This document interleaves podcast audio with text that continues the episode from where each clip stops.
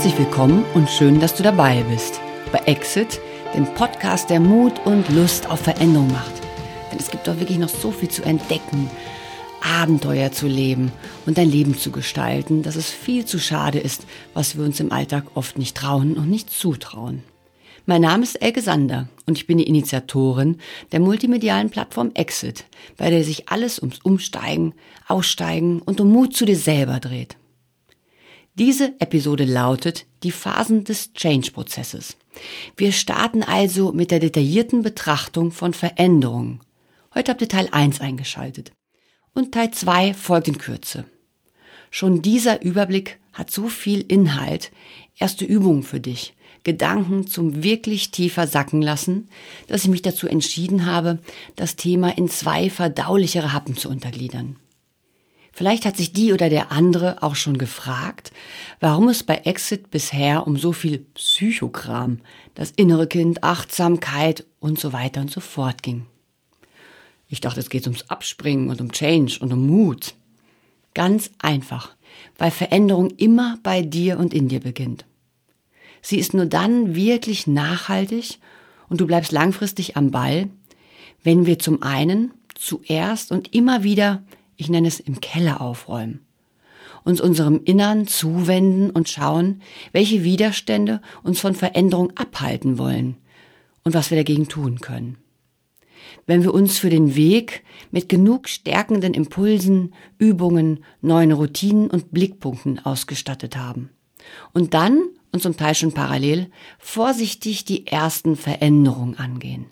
Schritt für Schritt wächst das Selbstbewusstsein, dein Mut wird größer und somit auch deine Taten. Worum geht es nun genau in Teil 1 der Phasen des Change-Prozesses? Wir starten mit einem Zitat von Albert Einstein. Das ist mein Stichwort zu mir selber mehr Nachdruck verleihen. Durch Albert. Dann beleuchte ich, warum uns Veränderung so schwer fällt, obwohl wir uns doch so sehr danach sehnen. Und schon starten wir mit den ersten fünf Phasen oder Zusammenhängen von Change. Nummer eins, im Keller aufräumen, ausmisten, loslassen. Das ist schon der Schritt der Schritte. Dann sich wirklich eingestehen, dass etwas einfach nicht oder nicht mehr passt. Die Status Quo-Ermittlung.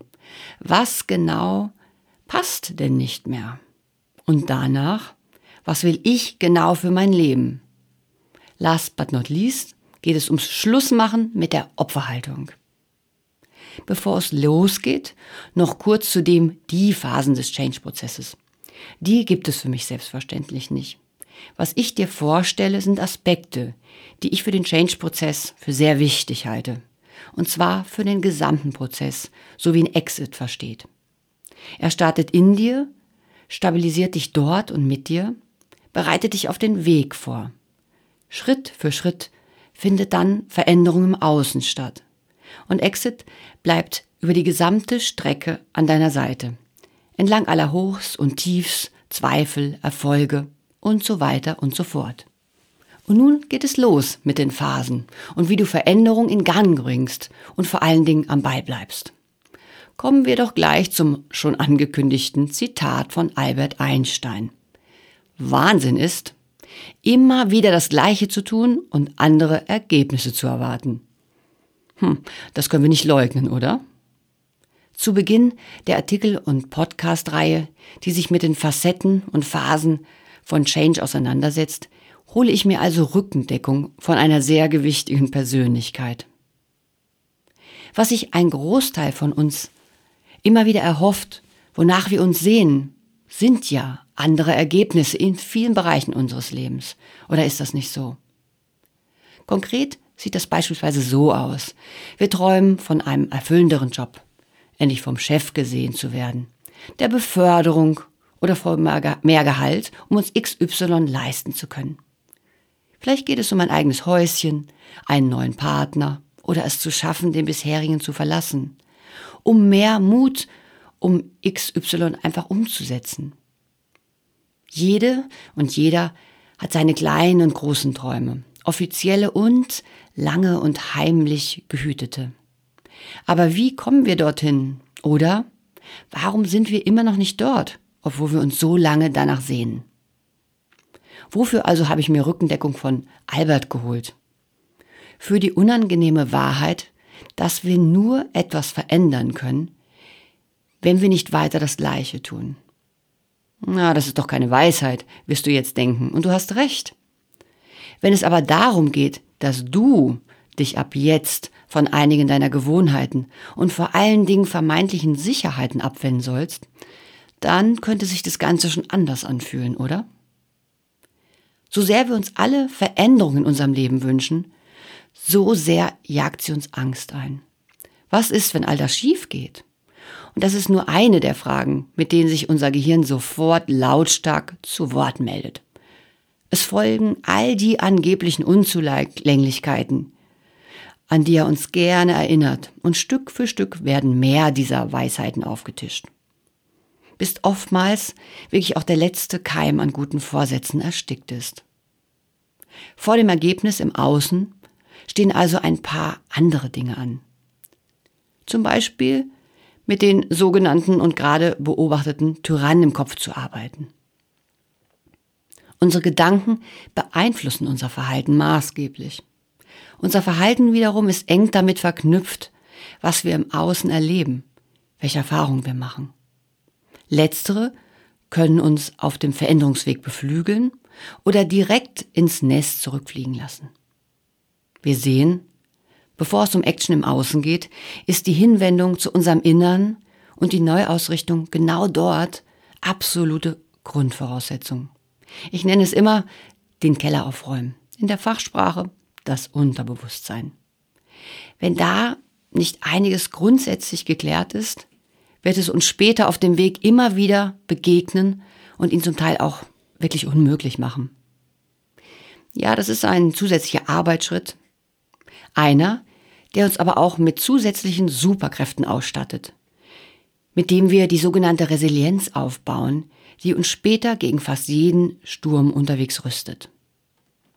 Zwischen Chaos im Keller und entspannt auf der frisch renovierten Terrasse sonnen gibt es allerdings noch ein paar weitere Dinge zu erledigen.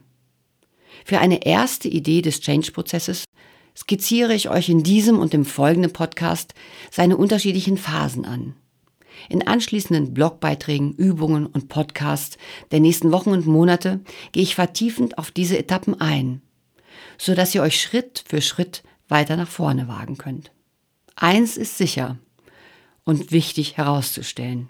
Für jede und jeden ist der Veränderungsprozess ein individueller. Und er mag deswegen an unterschiedlichen Stellen anders aussehen. Manche Phasen wiederholen sich wieder. Die folgenden Ausführungen sind eine Annäherung an das Thema und sollen euch ein gutes Rüstzeug bieten. Steigen wir also ein in die Phasen und somit in die Phase 1. Im Keller aufräumen, ausmisten und loslassen. Das ist wirklich der Schritt der Schritte und er wird euch in den folgenden Phasen und im Change immer wieder begegnen. Vorher schon erwähnt, falle ich hier quasi direkt mit der Tür wieder ins Haus. Alles startet in bei und mit dir. Change beginnt in deinem Innern. Erst wenn dir klar ist, was dort alles vor sich geht und wonach du dich wirklich sehnst, kannst du das Neue im Außen umsetzen. Neudeutsch manifestieren. Du kannst an dieser Stelle bereits in dich gehen und die offensichtlichsten Themen anfangen anzugehen. Spätestens während der nächsten Schritte werden sie dir immer wieder begegnen die inneren Widersacher, die Tyrannen im Kopf, Überzeugungen über dich selbst, wie die Welt zu sein hat, was niemals nie so sein darf, nie passieren darf und im schlimmsten Fall sogar noch, was sagen die Nachbarn dazu? Es geht also um den Umgang mit alten Glaubenssätzen. Worum handelt es sich dabei? Vereinfacht dargestellt geht es um alte Überzeugungen, die du im Laufe deines Lebens über dich und die Welt gesammelt hast. Sie entstehen durch bewusste und unbewusste Erfahrungen, die du gemacht hast und für dich interpretierst. Über Werte deiner Familie, deines Umfelds, der Gesellschaft. Ein Großteil davon stammt aus deiner Kindheit und Jugend, einige sogar aus der Baby- und vorsprachlichen Phase, was die Erinnerbarkeit solcher Zusammenhänge und Erlebnisse erschwert. Vertiefende Hintergrundinformationen und Übungen dazu gibt es schon im Blog und in Podcasts und ich lege euch einen Link in die Show Notes. Da dich deine Glaubenssätze schon so lange begleiten und das oftmals unbewusst, sitzen sie entsprechend tief. Es dauert seine Zeit, bis sie sich verabschieden oder du zumindest merkst, dass sie gerade wieder auf dich zugreifen und vor allen Dingen, dass du dem Einhalt gebieten kannst. Das kannst du Schritt für Schritt lernen und es wird dein Leben und deinen Change-Prozess unfassbar erleichtern. Im Keller aufräumen ist ein Prozess, der wieder und wieder ansteht. Gleichsam einer Zwiebel häuten wir uns Schicht für Schicht, dringen tiefer in uns vor und zu dem, was wir leben möchten. Es ist auch ein wenig wie Ausmisten vor einem Umzug. Du bist stolz auf das, was du alles weggeschmissen oder weggegeben hast. Dann stehst du in deiner neuen Wohnung und holst die Dinge aus den Kartons und fragst dich, warum du dieses und jenes doch wieder mitgenommen hast. Und so sortierst du weiter aus. Die Phase 2 sich wirklich eingestehen, dass etwas nicht mehr oder nie gestimmt hat. Was einfach klingt, ist im individuellen Leben oft gar nicht so. Sobald du dir eingestehst, dass in deinem Leben etwas schief läuft, ist die Büchse der Pandora geöffnet. Auch wenn du im Außen noch gar nichts eingerissen hast, kann dein Seelenfrieden an diesem Punkt für immer passé sein. Trotzdem, herzlichen Glückwunsch. Anschnallen, es geht los. Dem geht voraus, dass du deine Unzufriedenheit, einen bereits aufkommenden Burnout, weitere deiner Lebenssituation geschuldete Krankheiten und ähnliches nicht länger verdrängen oder übersehen kannst. Im schlimmsten Fall ist an diesem Punkt das fast schon übergelaufen. Bei mir war es 2019, 2020 so, unter anderem gesundheitlich vorübergehender Verlust meines Gleichgewichtssinns. Das wünsche ich wirklich niemandem. Plötzlich konnte ich meine linke Hand nicht mehr bewegen. Achillessehnen, Schulter, Knieentzündungen. Verdacht auf Gehirntumor und Rheuma und, und, und. Es wurde keine Ursache, keine Krankheit gefunden. Was gut war. Trotzdem war da einfach etwas, das auf sich aufmerksam machen wollte. Ich konnte nicht mehr wegschauen und mehr und mehr ließen sich auch weitere Fragen nicht mehr verdrängen. Wie viel Zeit hast du in den letzten Jahren in Muße mit deinen mittlerweile sehr alten Eltern verbracht? Warum bist du schon wieder Single? Und warum hat es mit den Kindern nicht geklappt? Warum hast du schon wieder einen reinen Erholungsurlaub gebucht, anstelle der Rucksacktour durch Myanmar, auf die du dich eigentlich gefreut hast und auf die du Lust hast? By the way, Jetzt wird es für viele Jahre wieder unmöglich sein, dieses wundervolle Land zu bereisen, denn es ist zurück in die Militärdiktatur gefallen. Corona hat meiner ganzen dreimonatigen Erholung nach Agenturschließung Reise einen Strich durch die Rechnung gemacht. Manche Chancen verpasst man für immer. Andere stellen sich vielleicht einmal wieder ein, aber wir wissen es nicht. Kennt jemand sie, diese Fragen im Innern? Das Ende dieser Phase des sich Eingestehens, dass etwas einfach so nicht mehr stimmt, kann sich anfühlen wie eine innere Kapitulation. Es geht so einfach nicht mehr weiter. Damit verbunden sind oftmals Schuldgefühle, eigene Herabsetzung, Wut auf sich oder andere. Nimm an, wo du jetzt stehst. Sei stolz auf deinen Mut, genau hinzuschauen und gib dir etwas Zeit, all das zu verdauen. Und dann geht es weiter. Suche dir Gleichgesinnte, die dich wirklich sehen, dir Halt, Zuversicht und Liebe geben. Mach dir in all der plötzlich aufkommenden Unsicherheit klar, du musst nicht gleich deine ganze Welt einreißen. Der wichtigste ist der erste und ein machbarer Schritt. Und dabei willst du gerade schon. Ja, Du bist schon dabei und hast Mut bewiesen. Du hörst jetzt diesen Podcast. Du setzt dich mit dir auseinander und öffnest dich. Außerdem kommen wir um eine Gewissheit sowieso nicht drumherum. Und machen wir sie uns doch zunutze. Nichts ist so sicher wie die Veränderung. Wir können uns nicht gegen sie wehren. Das Leben ist ständig im reißenden Fluss. Es liegt in unserer Hand, ob wir uns verändern lassen oder das Steuer endlich selber in die Hand nehmen und die Richtung bestimmen? Wo zieht es unser Herz hin? Welchen Weg willst du gehen oder eben gegangen werden? Phase 3. Status quo Ermittlung. Was nun genau stimmt nicht mehr in meinem Leben? Was frustriert dich, stört dich? Wie sieht dein Leben aktuell genau aus und vor allen Dingen, wie fühlt es sich an? Wie geht es dir damit? Genauer gesagt betrachte ich im Change-Prozess vor allem die folgenden Lebensbereiche. Partnerschaft, Familie, Freunde, Gesundheit, Beruf und Berufung, Finanzen, das Dreigestirn Wohnen, Umgebung und Lebensqualität, Leidenschaft, Träume und Abenteuer. Auch Spiritualität, Achtsamkeit und Selbstfürsorge sind hier von Relevanz. Und last but not least, dein Beitrag für die Welt, deine Social Responsibility. Als Hilfestellung gibt es im Blog bereits einen Artikel und eine Übung, mit der du geführt deinen eigenen Status Quo-Abgleich vorantreiben kannst. Der Link liegt in den Show Notes. Auch immer eine gute Frage, wenn wir uns unserer Veränderungswünsche wieder unsicher werden und die Ängste vor dem Neuen uns zu erdrücken drohen. Welchen Preis zahle ich aktuell bereits dafür, dass ich einfach so weitermache? Ist der nicht vielleicht schon jetzt sehr hoch? Was ist dadurch bereits alles kaputt gegangen?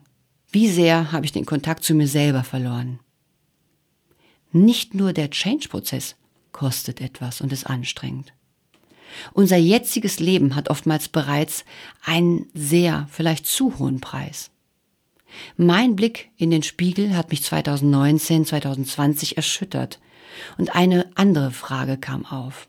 Ist der neue nicht vielleicht der ungefährlichere Weg, der zudem noch wirklich ins Glück, in die Umsetzung meiner Herzensziele führen kann? Stopp doch einmal kurz den Podcast und notiere dir den Preis, den du bereits für das Fast Festhalten am Alten gezahlt hast und immer noch zahlst. Ja, genau jetzt oder so bald wie möglich. Also bitte nicht mitten auf der Autobahn jetzt stehen bleiben und anfangen zu schreiben aber du weißt, was ich meine.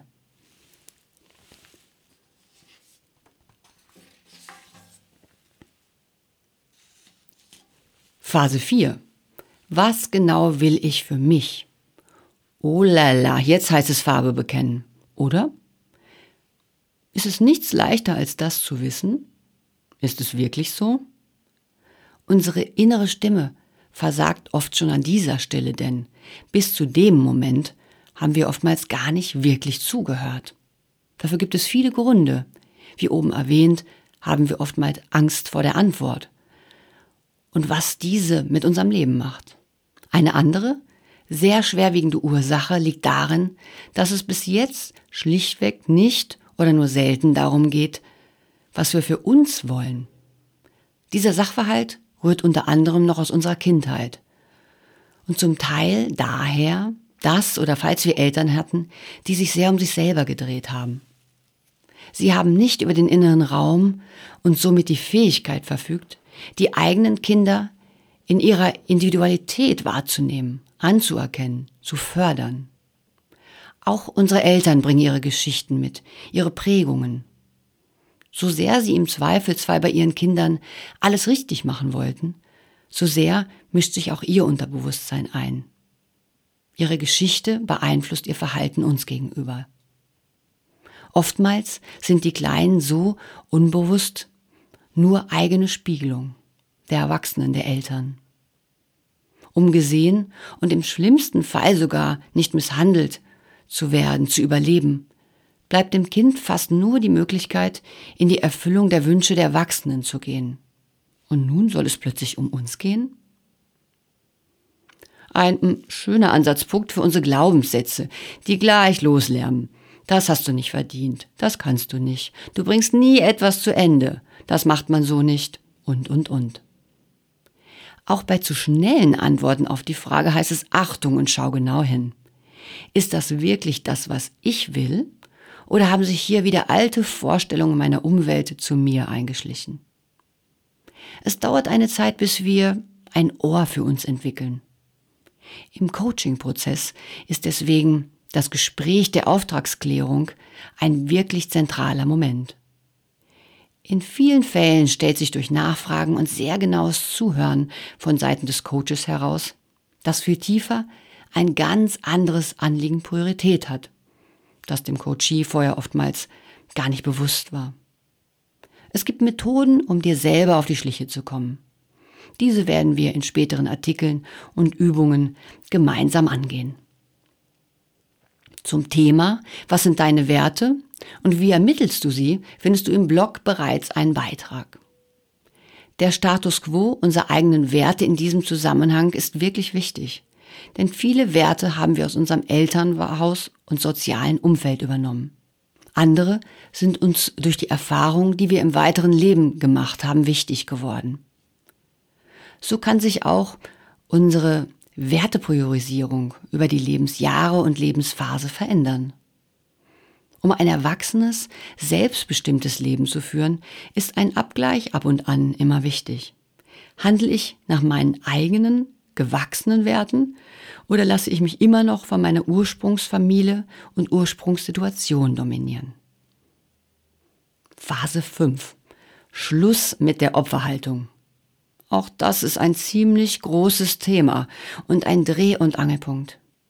Spätestens an diesem Punkt geht's wieder in den Keller, denn wir müssen ein weiteres mit Glaubenssätzen verbundenen Topic zu Grabe tragen.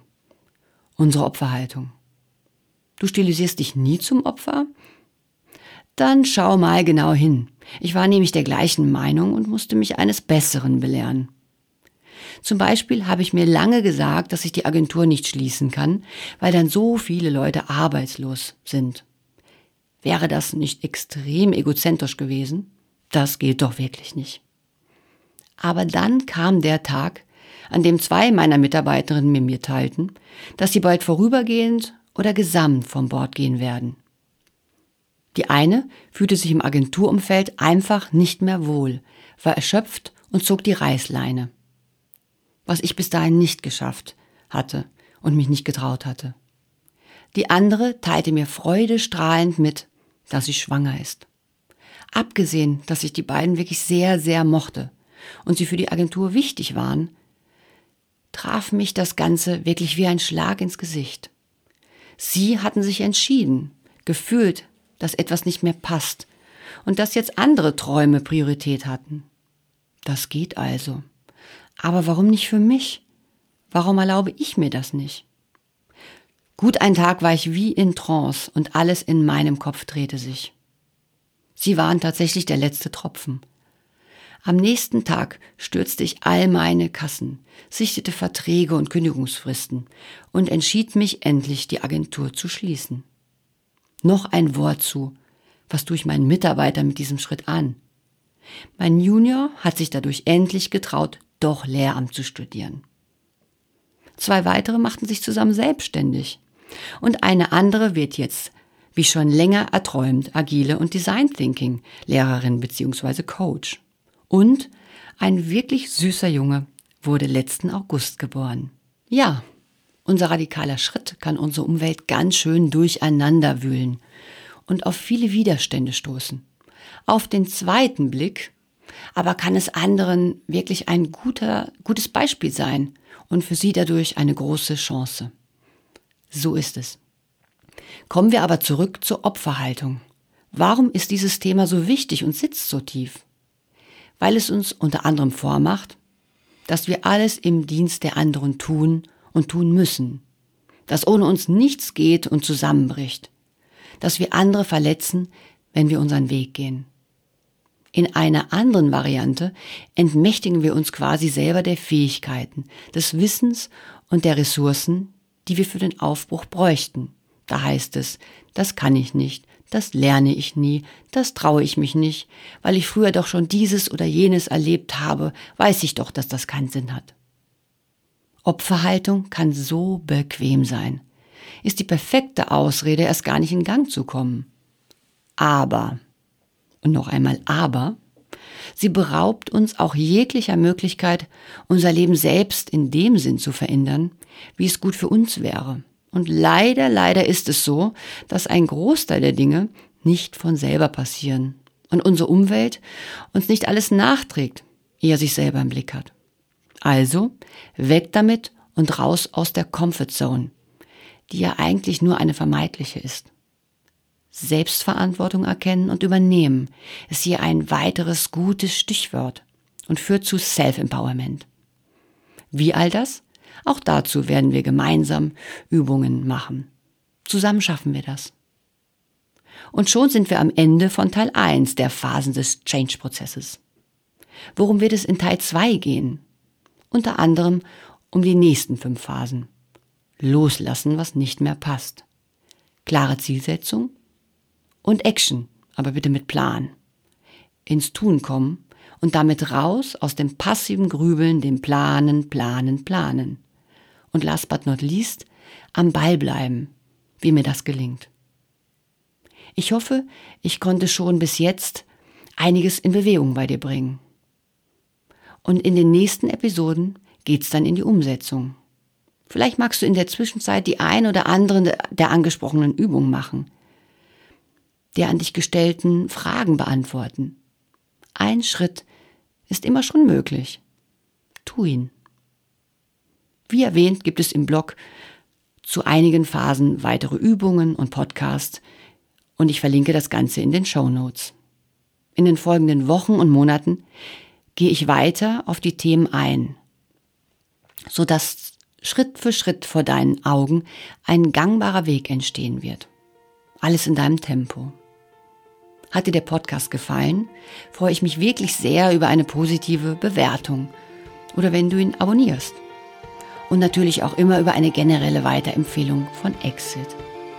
Nun sage ich Tschüss, hab noch einen wundervollen, genährten Tag und ich freue mich auf ein Wiederhören bei Exit dem Podcast, der Mut und Lust auf Veränderung macht.